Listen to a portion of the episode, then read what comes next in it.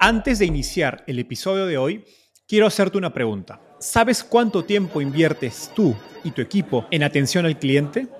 En el mundo de las startups, donde cada segundo cuenta y cada cliente es importante, Zendesk se convierte en tu aliado perfecto. Es como tener un equipo de superhéroes de atención al cliente a tu disposición. Zendesk es una plataforma omnicanal que integrará todos tus canales de comunicación como WhatsApp, email y redes sociales en un solo lugar. Gestiona tickets, ofrece una gran experiencia, aumenta tus ventas, pero sobre todo Construye relaciones cercanas con tus clientes gracias a Zendesk. Como beneficio exclusivo por ser parte de la comunidad startupeable, podrás probar el CRM de Zendesk completamente gratis por 6 meses. Y si decides continuar, tendrás 15% de descuento en tu primer año de contrato. Lo mejor de todo es que Zendesk escala de acuerdo a tus necesidades. Desde la oficina prestada donde empezaste hasta la compañía global que quieres construir. Compañías globales como Slack, Shopify y Airbnb confían en Zendesk para su atención al cliente. Ahorra tiempo, dinero y mantén felices a tus clientes. Encuentre el link con la prueba gratuita en la descripción de este episodio. Seguro has escuchado a gente decir que Latinoamérica es una región de gente muy desconfiada. Pero pocas veces se habla acerca de cómo esa desconfianza se traduce en costos para la economía digital de nuestra región. Si la gente no confía, es muy difícil que se anime a comprar o vender a través de plataformas digitales como Rappi, Cornershop o Kavak. Justamente en este problema, la startup Emtor encontró una oportunidad.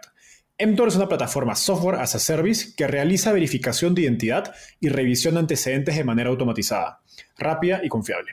A la fecha ha levantado cerca de un millón de dólares de fondos de venture capital como Dila y Angel Ventures y hoy conversamos con su COO y cofundadora Oriana Fuentes. Gracias a Emtor, empresas de e-commerce, marketplaces y fintechs pueden generar la información y la transparencia necesaria para que nosotros como clientes confiemos en esas plataformas de Internet. Conversamos con Doriana acerca de cómo la desconfianza le genera costos a las empresas, cómo Emtor cerró clientes grandes e importantes desde un inicio y los criterios para decidir entre autofinanciar tu startup o levantar capital.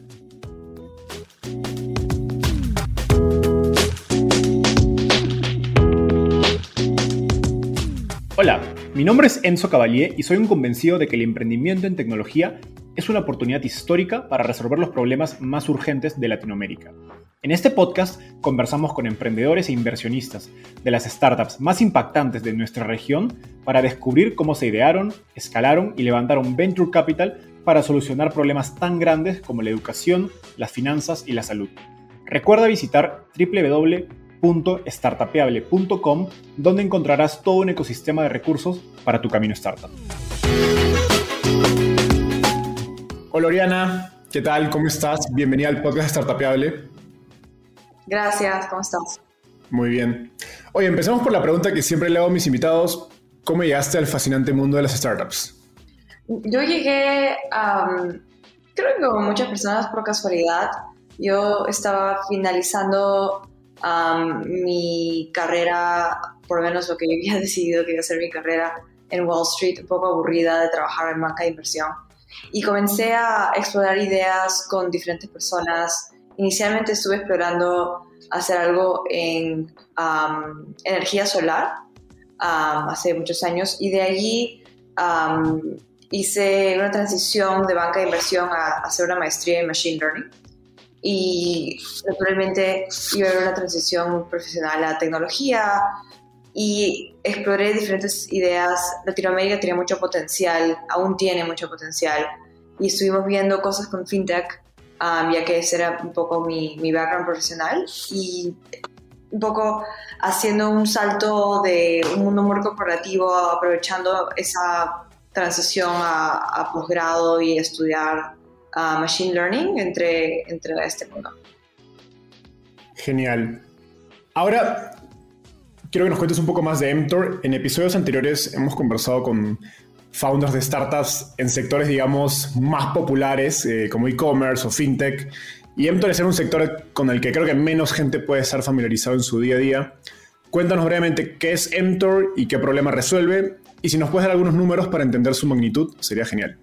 Sí, Emtor es una empresa que hace verificación automática de antecedentes, identidad para generar confianza digital entre consumidores y empresas y entre consumidores y otros consumidores. Nosotros hacemos, proveemos software a través de una API para que las personas en diferentes países sean verificadas automáticamente usando un DNI o ID nacional dependiendo del país y podamos básicamente hacer una revisión automática de números de, de ID, de impuestos, de de background criminal, de antecedentes y otra información que pueda ser relevante para la empresa con la que trabajamos. Entonces, eso es lo que resuelve MTOR, es el tema de confianza a nivel, um, a nivel B2B en una región muy grande que es Latinoamérica. Nosotros uh, procesamos más o menos un medio, medio millón de background checks al mes, uh, habiendo procesado más de 3 millones a estas alturas. Wow.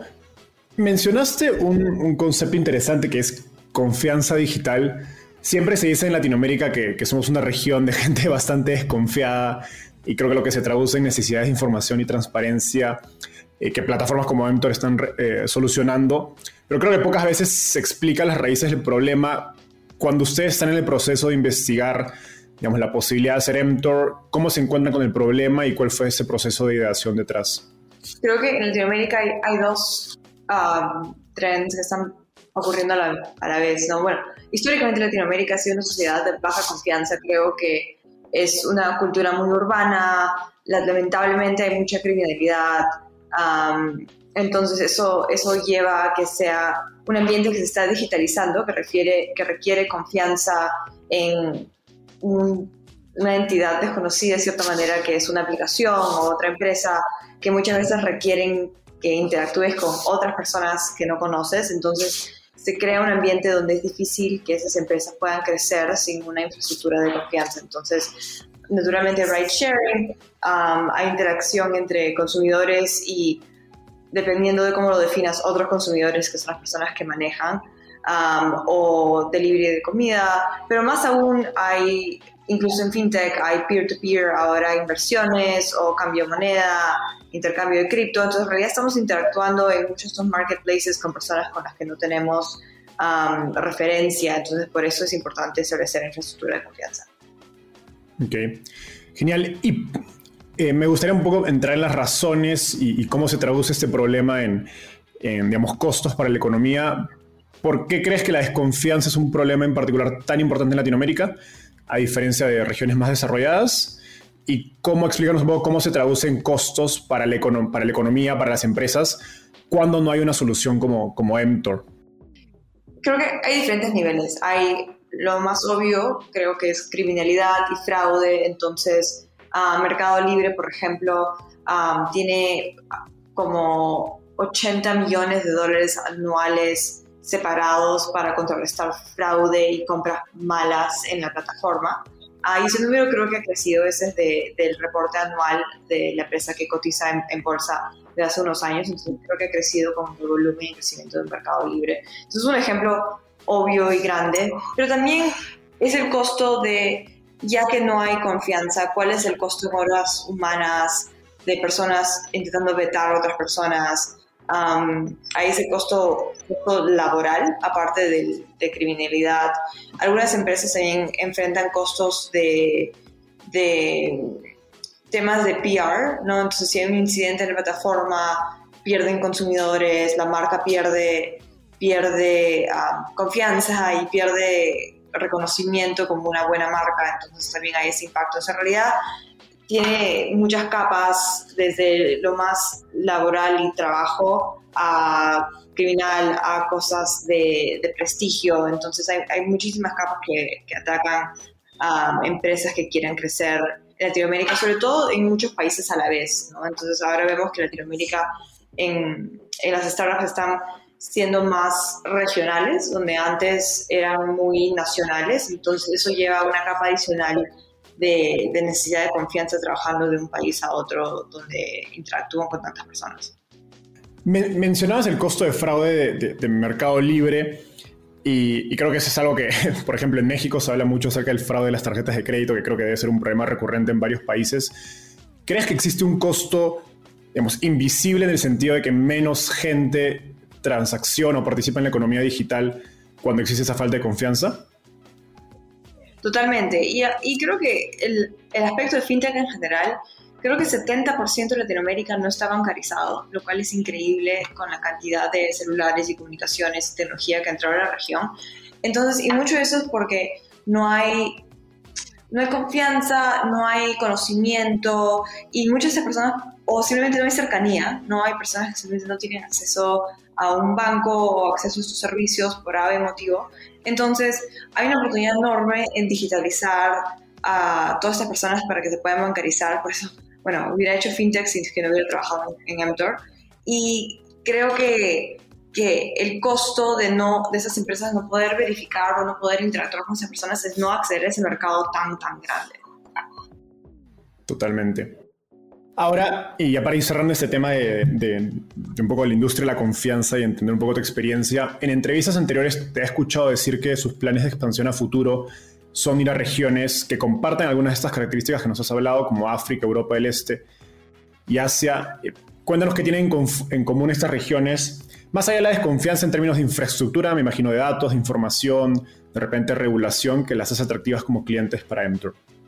Creo que lo que es interesante para nosotros es trabajar también en regiones donde estemos resolviendo problemas que tengan verdadero impacto social.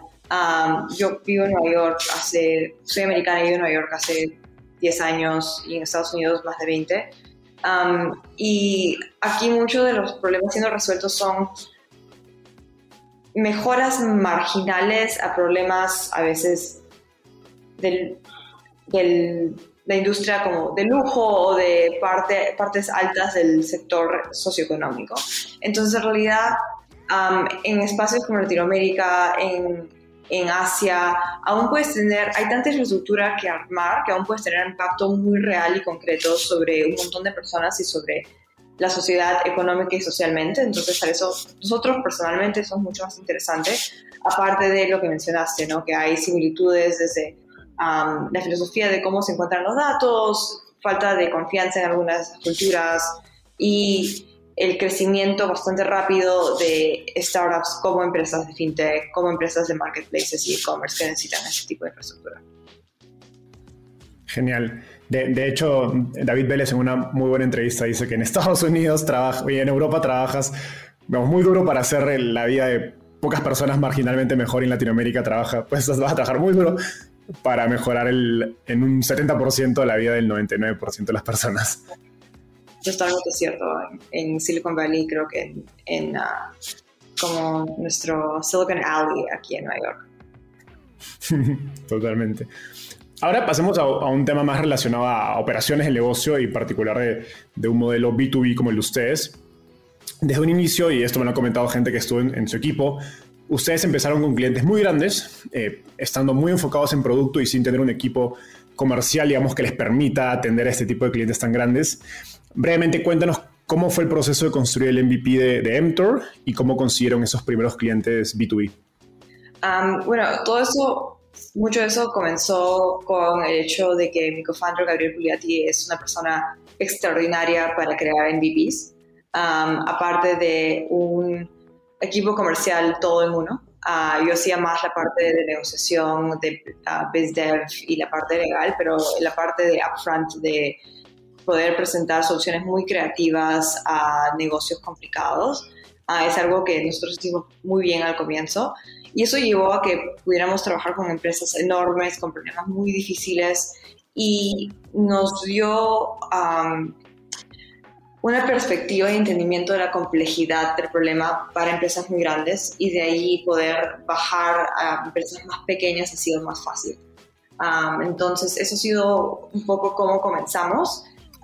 de mi punto de vista, yo venía a banca de inversión, entonces trabajar con empresas muy, muy grandes es más natural entonces comenzamos así, por mucho tiempo en realidad sin equipo comercial paradójicamente. Súper. ¿Y ¿Y cómo fue esos primeros productos que, que, hicieron digamos, para esas empresas que, con problemas tan complejos? Inicialmente comenzamos trabajando uh, con soluciones para el Perú y eso era mm, cuestión de poco geográficamente donde nos encontrábamos cuando se inició este proyecto, pero de ahí nuestra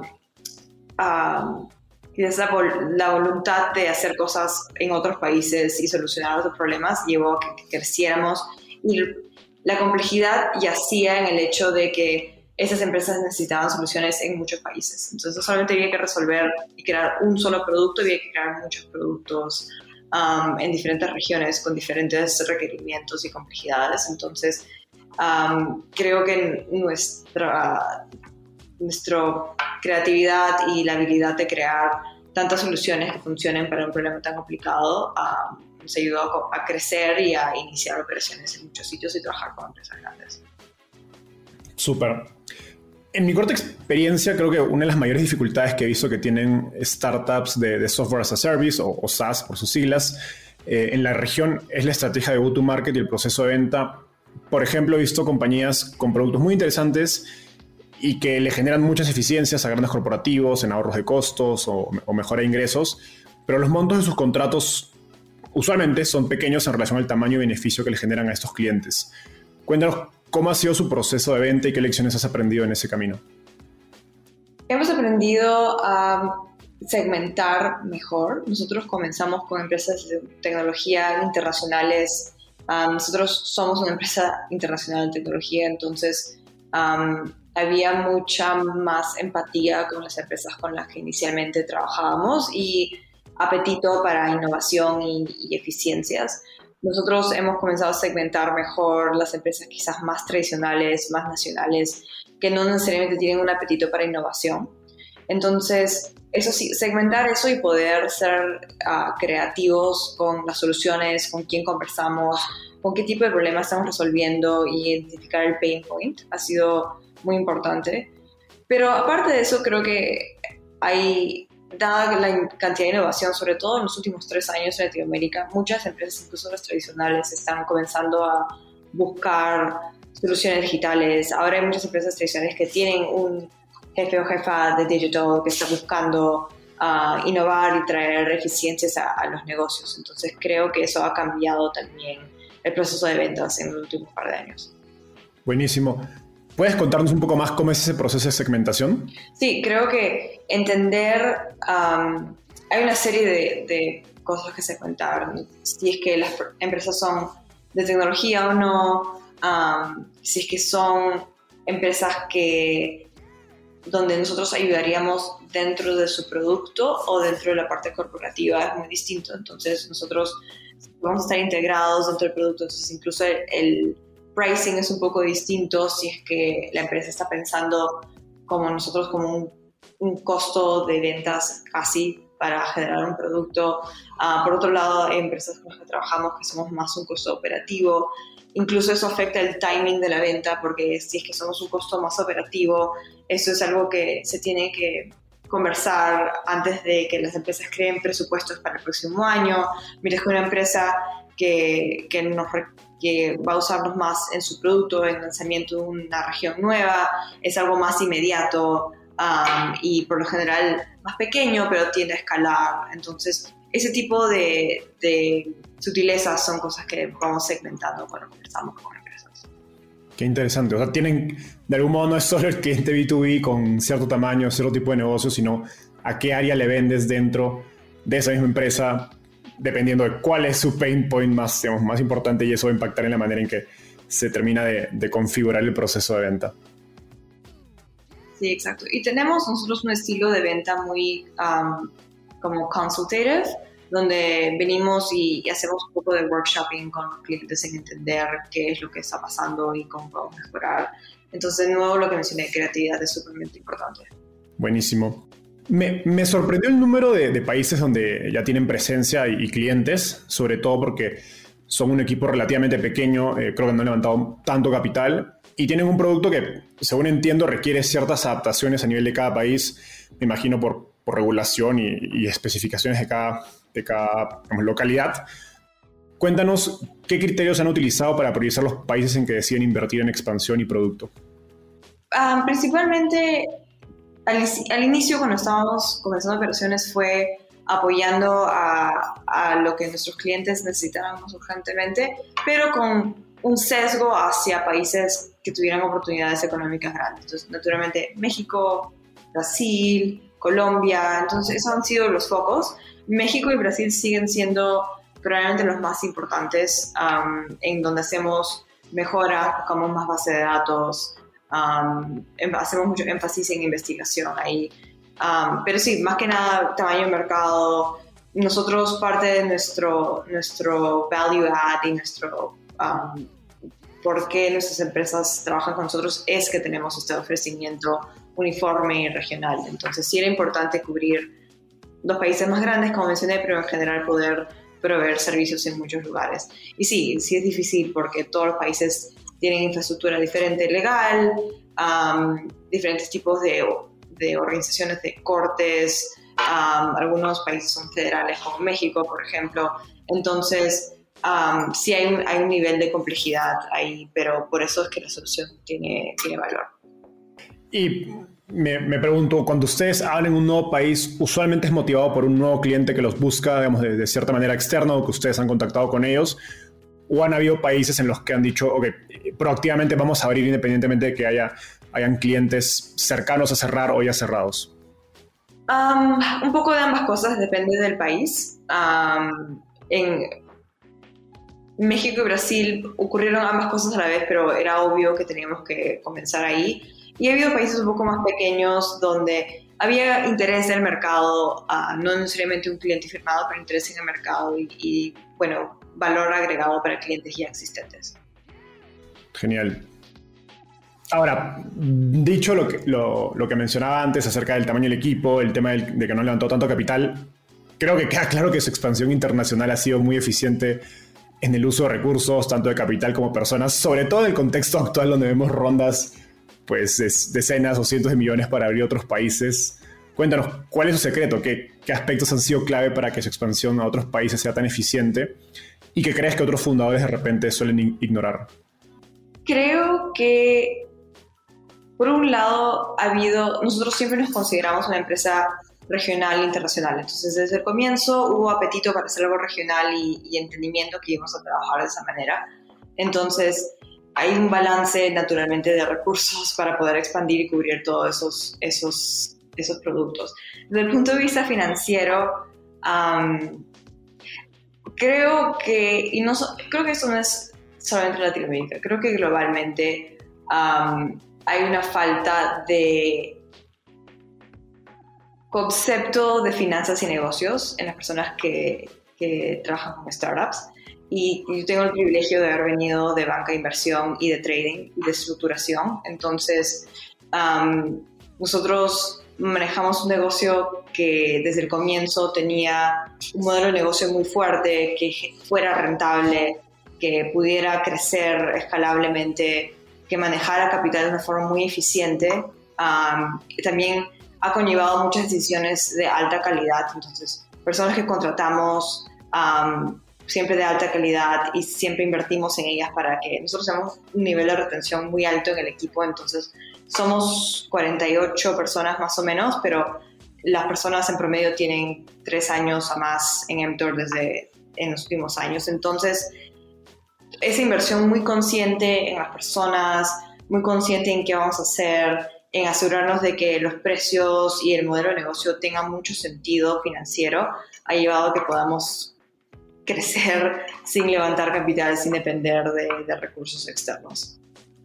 Genial, y, no, y me, gustaría profundizar en eso porque creo que ustedes, como nos cuentas, lo han hecho conscientemente desde el inicio. Creo que la gran mayoría de startups suele patear este tipo de, discusiones acerca de, pricing, de cuál es el precio correcto, cuál es el modelo de negocio. Eh, incluso hasta el orden del área de finanzas y lo que implica eso en términos de capital de trabajo eh, y, personas y el rol de un CFO, que me suena que de repente es un rol que tú has cumplido, eh, lo patean hasta la serie A o, incluso a, veces incluso después. Cuéntanos cómo lo implementaron tan bien desde una etapa tan temprana. Creo que desde el comienzo hubo mucha disciplina en, en cómo invertir recursos. entonces, proyectar ventas, invertir recursos bien, creo que, honestamente, lamento que hay muchas empresas que no tienen modelo de negocios y creo que la pandemia el año pasado demostró en muchos casos que había empresas que simplemente no tenían futuro rentable.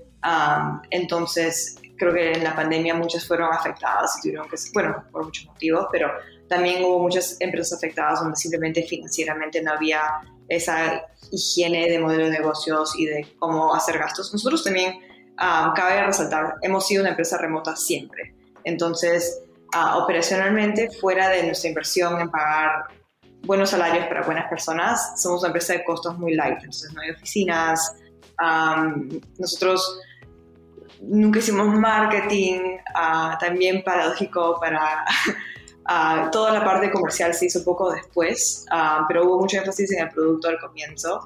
Y, y, creo que, bueno, hay casos extremos como WeWork, el colapso de, de WeWork, pero creo que hay incentivos que no están funcionando tan bien para crear productos que en realidad tengan valor y provean valor y que el mercado esté dispuesto a pagar por lo que proveen. Entonces nosotros tuvimos quizás, quizás un poco un pensamiento más tradicional de que era un negocio en cómo nos ordenamos, pero esa disciplina y orden ha llevado a que sobrevivamos la pandemia sin problema, siempre hemos tenido cash flow, entonces ha, sido una forma muy distinta de llevar el tipo de negocio. Bueno, y el hecho de que somos SaaS ayuda, obviamente, si fuéramos hardware es otra historia, pero siempre, siempre hubo ese, ese pensar desde el muy comienzo, desde, el inicio de la empresa. Genial. Y justo creo que eso, esto último que mencionas nos sirve como puente para el siguiente tema que quería tratar, que es eh, bootstrapping o, autofinanciamiento.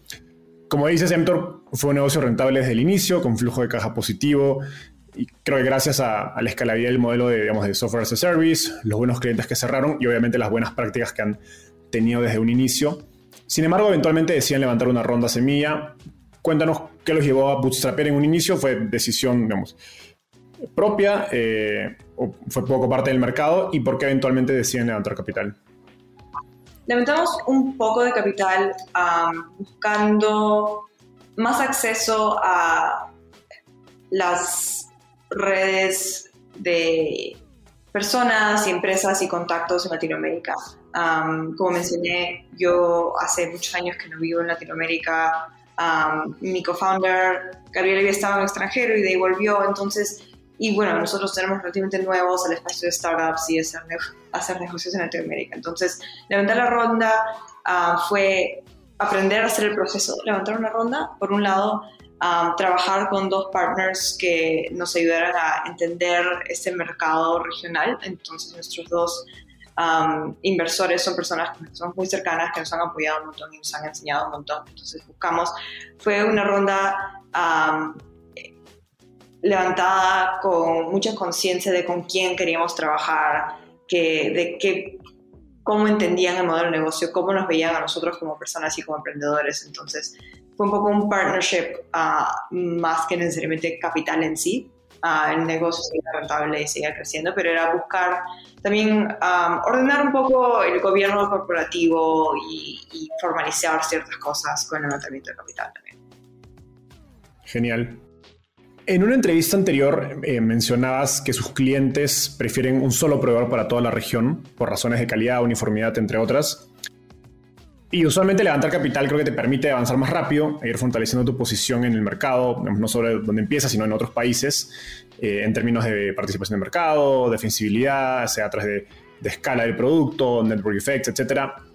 Cuéntanos cómo son las dinámicas competitivas en el mercado en el que tú estás y cómo esto ha influenciado su decisión de levantar capital o no.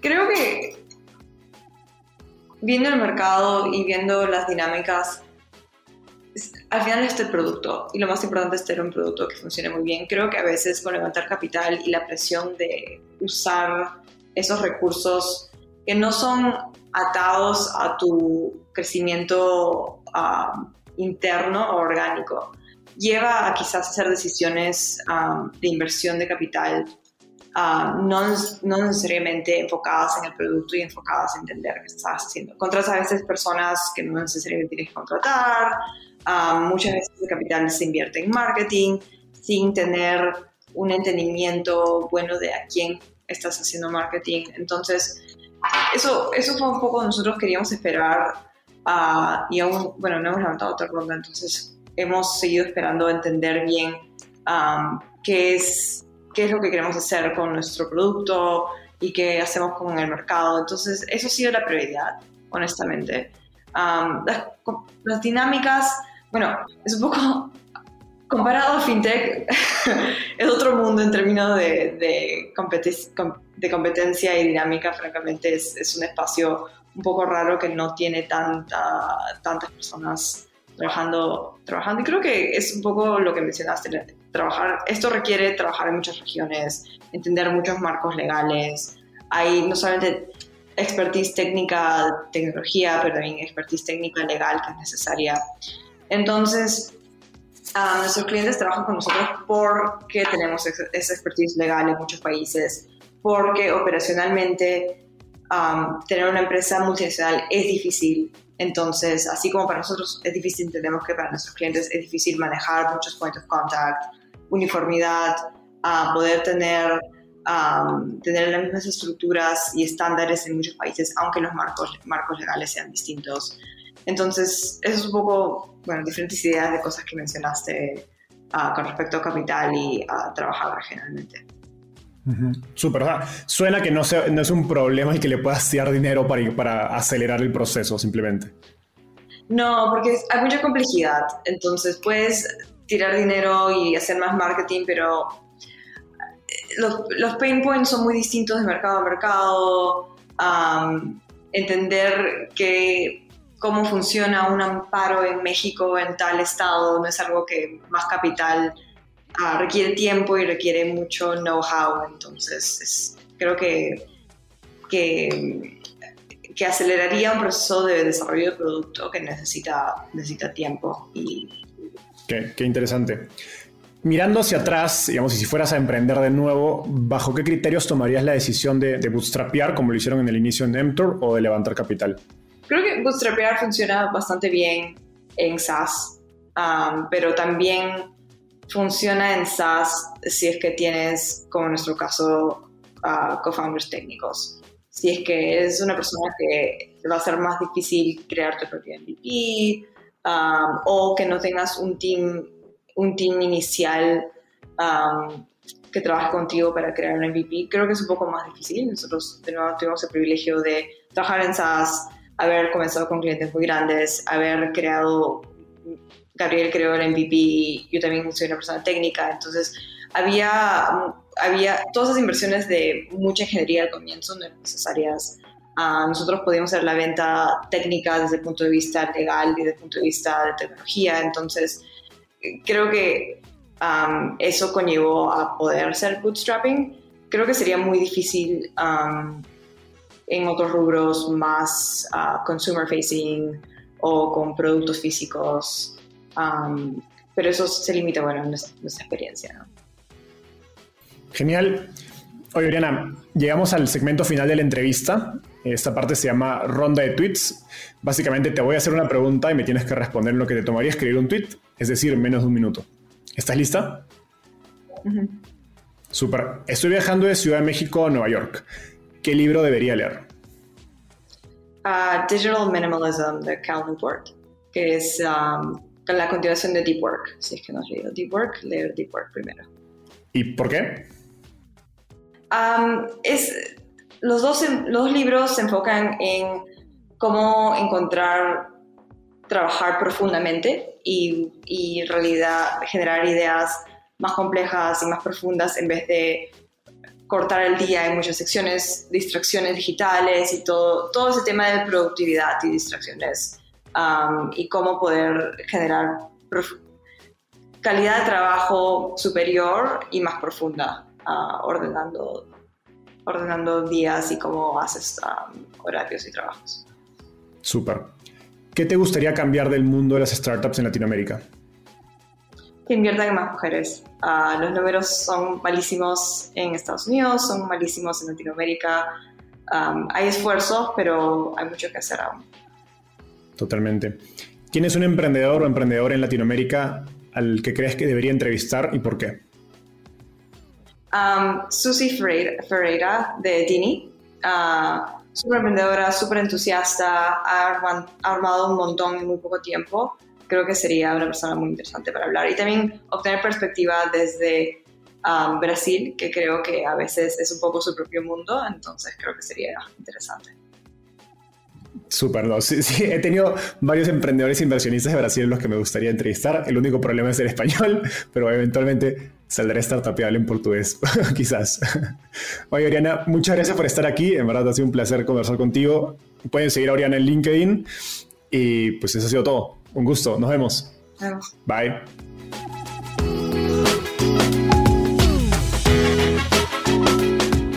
Gracias por escuchar este episodio. Espero que te hayas llevado tanto como yo. Suscríbete a nuestro podcast para seguir aprendiendo de los principales referentes del ecosistema startup en Latinoamérica.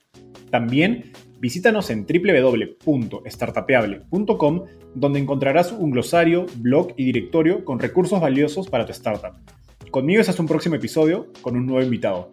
Startapeable, tu puerta de entrada al ecosistema startup.